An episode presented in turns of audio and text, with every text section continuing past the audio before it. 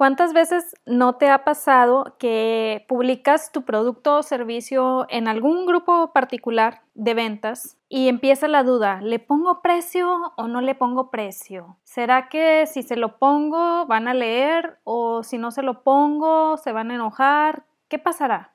Yo me acuerdo de cuando ofrecía mis sesiones fotográficas antes de empezar a aprender toda la parte de cómo venderlas, de marketing y demás que también ponía en los grupos de ventas, eh, pues hago sesiones y luego venía la pregunta, ¿pongo el precio o no pongo el precio?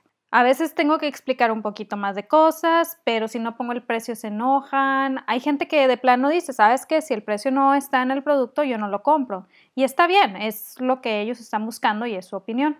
Pero luego empieza la duda de, pero es que si se enojan si no pongo el precio, a lo mejor son clientes potenciales que pudiera perder. Pero también si pongo el precio, y esto me pasaba a mí un chorro y la verdad era muy, muy frustrante, decía es que si pongo el precio es muy probable que llegue otro fotógrafo ofreciendo sesiones mucho más baratas y empiece a bombardear a la gente que está pidiendo información sobre mis sesiones. Eso, la verdad es que simplemente denotaba una inseguridad muy grande que yo tenía en el producto, bueno, en este caso en el servicio que estaba ofreciendo. Pero también cuando no ponía el precio por cosas que tenía que explicar para lo de las sesiones, pues la gente obviamente se enojaba. Entonces, aquí viene la pregunta. ¿El precio es mejor por inbox o publicado? ¿Qué hacer? Buenos días, mi nombre es Wendy Vázquez, soy emprendedora, fotógrafa, esposa y seguidora tenaz en redes sociales de panaderías a lo largo de todo México que me gustaría visitar en algún momento. Y el día de hoy la verdad es que quiero platicar de un eterno debate que se presenta una y otra vez en redes sociales. ¿El precio se pone público o por inbox? Y por más que quisiera darte una respuesta de es blanco o es negro, francamente es un poquito más complejo que eso. Primero que nada necesitamos entender una cosa. Facebook es una red social, es una herramienta y como tal es que la debemos usar. La ventaja que tienen muchas personas que se han dedicado a estudiar todo ese aspecto de la red social es que saben cómo funciona y al saber cómo funciona logran sacar el mejor partido de esa red social. Ahora, también está el otro lado de la moneda, las personas que no saben cómo funciona y simplemente se dejan guiar por lo que aparece que dicen los gurús el día de hoy o el día de ayer, etcétera, etcétera, etcétera. ¿Cuál es el detalle? Que muchas personas que hablan sobre cuál es la mejor eh, opción en redes sociales, eh, aquí y puede ser la red social que sea, generalmente estudian el algoritmo que está en esos momentos viable en esa red social. El problema es que cuando se cambia el algoritmo, todo lo que te enseñaron a lo mejor no sirve ya de mucho. Y ahí es donde se vuelve a empezar o empiezas a notar que ya perdiste pues mucha visibilidad, etcétera, etcétera, etcétera. Entonces dices, bueno, entonces significa que la gente no sabe realmente cómo funciona la herramienta. No, es muy diferente estudiar el algoritmo, que no estoy diciendo que esté mal, eh, simplemente es como una partecita de, a estudiar la herramienta en sí y cómo funciona. ¿De qué manera lo podemos hacer? Muy sencillo. Pregunta base, ¿cuál es el objetivo de Facebook? ¿Cuál es el objetivo de esa red social? Oye Wendy, pero esto la verdad no me resuelve mucho si eh, pongo precio o no precio. A mí lo que me interesa es que me digas si lo pongo o no lo pongo, porque la verdad es bien complicado estar en los grupos de ventas y que te digan que el precio, que no el precio. Ok, espérame tantito, quédate conmigo. Es necesario primero entender la herramienta que estamos usando para poder sacarle el mejor partido posible. Si o no hemos visto miles de videos en donde dicen, no, es usado esta herramienta, este producto de la manera correcta y luego te muestran otra manera diferente de usar ese producto, esa herramienta o lo que sea, que dices, ah, mira, eso está interesante, no lo había considerado. Es igual con las redes sociales. ¿Cuál es la mejor manera de sacarle partido a las redes sociales? Muy sencillo, entender el objetivo por el cual fue creada. ¿Por qué es importante esto? Si tú vas a internet, a cualquier lado en el que busques, en foros, en las mismas redes sociales, etcétera, etcétera, etcétera, y preguntas si es mejor poner o no poner el precio, van a caerte miles de opiniones sobre una u otra manera de trabajar. Todo el internet está inundado de esas discusiones. Y sí, son discusiones muy, muy sanas cuando se hacen de la manera correcta, obviamente. Pero a final de cuentas tenemos que entender que somos nosotros quienes vamos a tomar la decisión final sobre lo que hagamos en nuestro negocio o empresa. Estaba escuchando hace poquito un podcast en donde mencionaba un mentor. El tener un negocio, un emprendimiento, una empresa, un proyecto te hace a ti líder y por ende eres tú quien pone las reglas en ese proyecto, negocio, empresa, emprendimiento, lo que estés iniciando. Y para poder poner las reglas, esto ya eh, lo analicé un poquito más adelante, para poder poner las reglas tienes que entender cuál es la función de las herramientas que vas a usar. Entonces, regresando a, los posteos y demás, yo me acuerdo que cuando me esforzaba muchísimo, publicaba en muchos grupos de ventas, de verdad, no sabes la lista tan grande de grupos de ventas en los que estaba, realmente era frustrante, porque aparte me llegaban todas las notificaciones, porque como participaba publicando mi servicio, pues obviamente el algoritmo registraba que yo estaba interesada en lo que quería en ese grupo y pues obviamente me, me bombardeaba de las notificaciones de todo lo que se estaba vendiendo ahí y muchas veces eran cosas en las que yo no estaba interesada. Entonces, también tenemos que entender de qué manera funciona el algoritmo en ese aspecto y tampoco estar como siendo bombardeado por todo eso, porque a final de cuentas es información adicional que en estos momentos no necesitamos y que de una u otra manera ocupa nuestro tiempo. Pero bueno, eso es punto y aparte, eso lo platico en otro, en otro momento. El punto es estaba yo muy frustrada porque por más que publicaba, no veía respuesta, no veía como mucha gente interesada. Y luego decía, es que si pongo el precio, eh, pues la gente se va a ir por el precio y no va a entender toda la parte del servicio que les estoy ofreciendo. Entonces, como que no veía claro qué era lo que tenía que hacer y llegaba un punto en el que me sentía de esos que están, no sé, gritando en el mercado que le lavo, le plancho, le barro, le, todo, o sea, como que quiero ofrecer todo con tal de atraer a alguien o que están gritando simplemente sus productos tratando de atraer gente. Entonces pasó el tiempo y en mi perfil empecé a, a publicar un poquito más eh, desde el corazón, por decirlo de alguna manera, lo que yo estaba ofreciendo.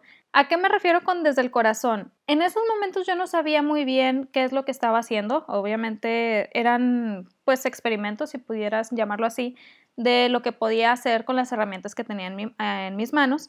Pero sí me acuerdo que, por ejemplo, en la red de mercadeo en la que estaba, cuando yo platicaba de ese producto, hablaba desde la parte de cómo a mí me ha ayudado cómo a mí me ha beneficiado el tener ese producto a mi disposición. O en la parte del servicio de fotografía hablaba desde la perspectiva de alguien que ha sufrido toda su vida porque nunca se vio bonita en las fotos y que entendió que tenía que ser el fotógrafo quien tenía que saber posar a la persona. Entonces como que te quita a ti la carga de ser la persona que tiene que esforzarse por salir bien.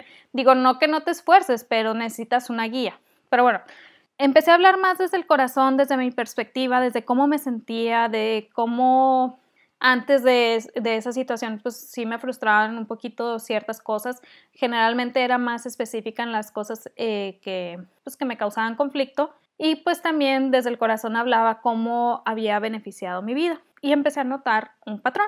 La gente empezó a preguntar qué era lo que yo estaba ofreciendo, qué era lo que yo tenía en cuanto a productos y demás y mis mejores ventas se dieron a raíz de esas publicaciones. ¿Cuál era la particularidad de esas publicaciones? No había anuncio, no había precio, ni siquiera estaba hablando de tal o cual producto, simplemente estaba creando una conexión con mi prospecto, sin saberlo en esos momentos. Entonces, ¿qué sucedía ahí? La gente se acercaba a mí a preguntarme, en lugar de yo estar mandando mensajitos y estar buscando prospectos y demás, yo nada más publicaba estas experiencias que yo, que yo había tenido y la gente se, se, acercaba a preguntar, oye, ¿qué pasó aquí? Dijiste que habías tenido estos problemas y que lograste salir adelante, ¿qué usaste? ¿Qué hiciste? ¿Qué? Si te fijas, ahí no estamos enfocados en un producto, estamos enfocados en el resultado, estamos enfocados en ese pequeño caminito que yo tuve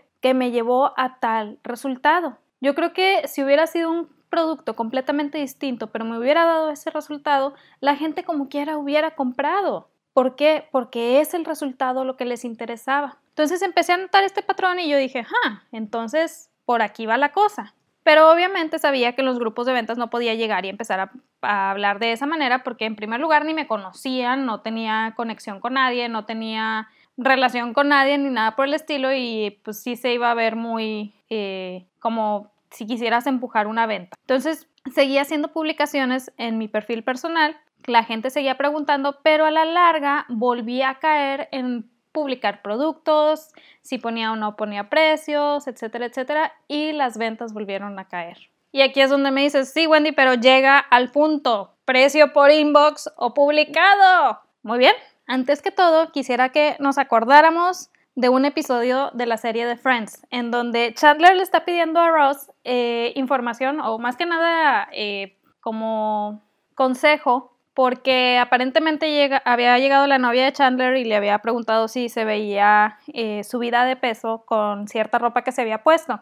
Y Chandler osó mirarla antes de responder.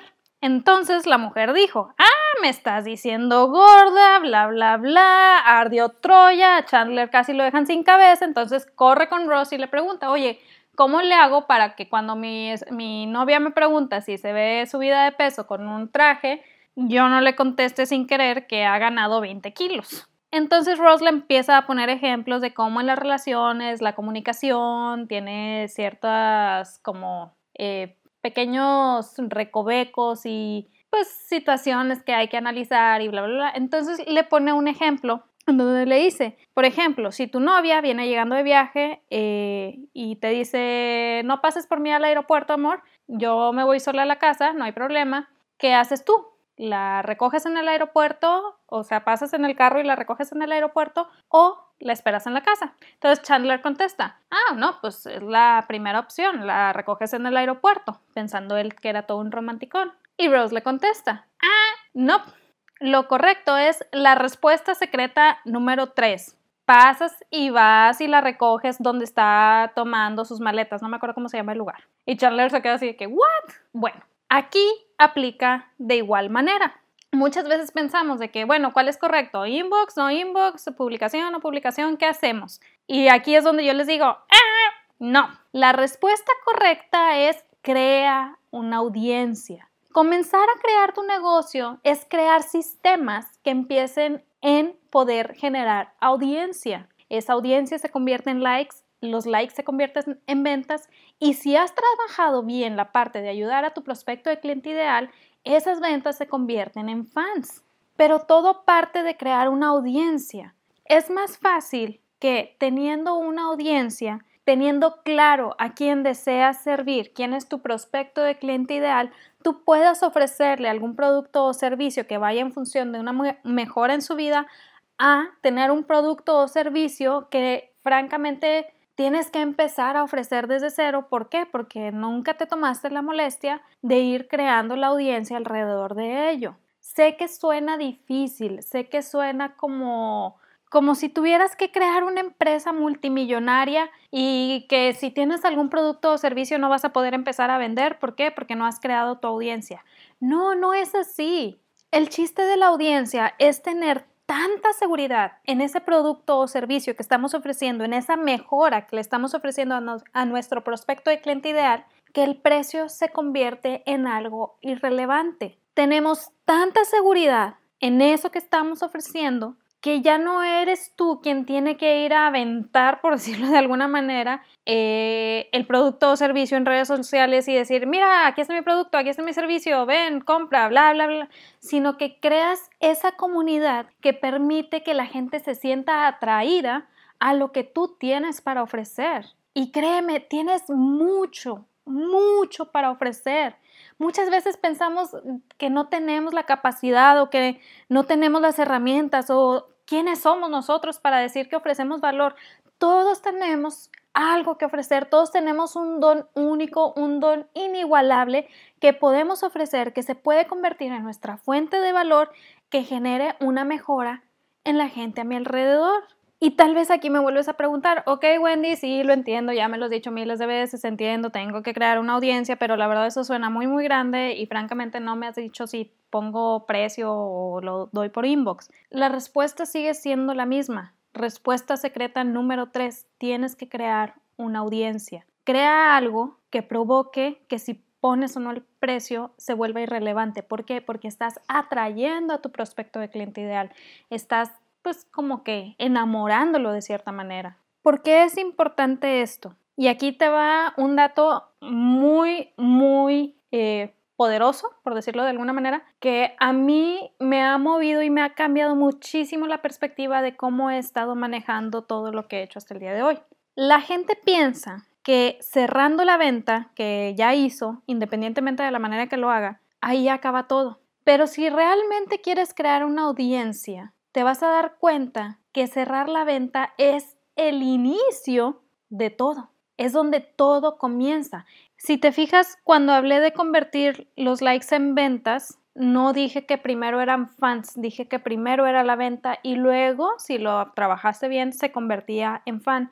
¿Por qué? Porque es después de que tú entregas valor y generas ese cambio en la vida de tu prospecto, cuando esa persona dice, ah, mira, sí funciona y me hizo sentir de la manera que dijo que me iba a hacer sentir. Me dio el resultado que dijo que me iba a dar y eso hace que se conviertan en fans. Obviamente requiere cierto trabajo, requiere cierta manera de poder hablar, cierta manera de poder comunicarte con tu prospecto de cliente ideal y esa es la razón por la cual hago muchísimo hincapié en que escuches de qué manera habla, de qué manera se comunica, qué es el lenguaje que usa para que tú también lo puedes usar, tú también puedas comunicarte, puedas tener más claridad en lo que le estás diciendo, en lo que le estás ofreciendo y en poder sanar esos puntos de dolor que tiene. Hay grandes mercadólogos que convierten esa primera venta simplemente en la manera de atraer a las personas hacia el ecosistema que crean para ellas, en atraerlas hacia ese mundo mágico que tienen para ofrecerles. Pero esa primera venta realmente tienden, tienden a quedar tablas o incluso pues a perderle un poquito con tal de atraer a esos, esos prospectos e ir comenzando a construir su audiencia. Y aquí es donde me dices, oye Wendy, pero la verdad es que no sé de qué construir mi audiencia. O sea, me dices, construye tu audiencia, construye tu audiencia, pero ¿de qué lo hago? ¿Cómo lo hago? ¿Hacia dónde lo hago? Bueno, si te acuerdas, en episodios pasados hablamos de cómo ir definiendo tu prospecto de cliente ideal. Si no lo has escuchado, te invito a que lo escuches, de cómo ir creando un ecosistema y demás. ¿Por qué? Tenemos que tener muy claro, aparte de nuestro prospecto de cliente ideal, en qué mercado estamos. La audiencia se construye sobre ese mercado. ¿Qué mensaje tienes para comunicar sobre ese mercado? Si eres fotógrafo de bodas, ¿qué tanto tienes para comunicar sobre eventos, sobre eh, bodas, sin que ello tenga que iniciar luego, luego con la parte de te ofrezco mi servicio fotográfico, mira, aquí te bla, bla, bla, bla? No. ¿Qué tanto tienes tú para ofrecer de valor respecto al mercado de bodas para atraer a las novias? Aquí estamos todavía en la parte de atraer. Vamos a cambiar un poquito la perspectiva de tengo que ir a buscar al cliente, tengo que ir a, ofrecer en mil grupos, en mil lugares eh, mi producto o servicio y es de qué manera atraigo a esas personas. No estoy diciendo que no, la, no salgas de, de, donde estás para buscarlo, pero una cosa es salir a buscar con el gancho correcto, con como que el soborno correcto, por decirlo de alguna manera, y otra cosa es salir y empezar a ofrecer tu producto. ¿A qué me refiero? Volvemos con el fotógrafo de bodas. Ponle tú, está en el mercado de los eventos de bodas. Muy bien, ¿a qué tipo de novias se está dirigiendo? Hay gente que incluso dice, yo me dirijo a novias judías y punto. Y está bien, está súper definido su nicho. Y eso le da más claridad en el valor que puede ofrecer. ¿Por qué? Porque obviamente una boda judía no es lo mismo que una boda católica. Una boda católica no es lo mismo que una boda musulmana. Cada una tiene sus detallitos y entre más conozcas esos detallitos, más te va a ayudar para ofrecer valor sobre ese mercado al que te estás enfocando. Entonces, ¿qué tienes tú para ofrecer? Hoy sabes que, pues mira, ya he estado en tantas bodas que puedo crear una agenda fotográfica de lo que yo les recomiendo a las novias que tomen ese día. Súper bien. ¿Sabes cuánto puede crecer tu lista de correos ofreciendo esa agenda fotográfica sobre, vaya, lo que deben de tomar? Porque muchas veces les dicen, es que te recomiendo que tomes foto de aquí, de aquí, de aquí, de aquí.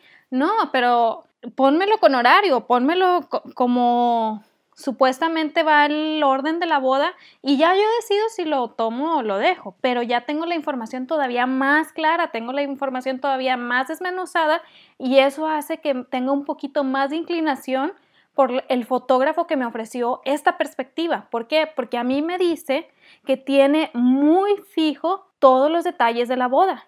Otra es, dices, oye, ¿sabes qué? Pues eh, tengo novias interesadas en bodas chicas, bodas grandes, bodas en exterior, bodas en interior, pero la verdad es que en un inicio como que todavía no saben bien qué tipo de boda hay. Ah, bueno, puedes crear un quiz en donde diga el tipo de boda que más se adapta a tu gusto y conforme va contestando va conociendo esas opciones. Y no solo las va conociendo, sino va conociendo también todas las áreas importantes que tú como fotógrafo tienes que eh, tomar, o bueno, todos los momentos importantes más bien, disculpen, que tú como fotógrafo tienes que tomar y eso le da claridad y le da certeza de decir, mira, este fotógrafo ya estuvo en boda en exterior, ya estuvo en boda en interior, ya estuvo en boda de playa ya sabe qué tiene que tomar en esas bodas, tengo tranquilidad. Si lo contrato a él, tengo un poquito más de tranquilidad que alguien que apenas voy a ir a entrevista a ver si ha hecho ese tipo de bodas, a ver qué es lo que tiene para ofrecer, etcétera, etcétera, etcétera. Recordemos que la parte de atraer al mismo tiempo se tiene que convertir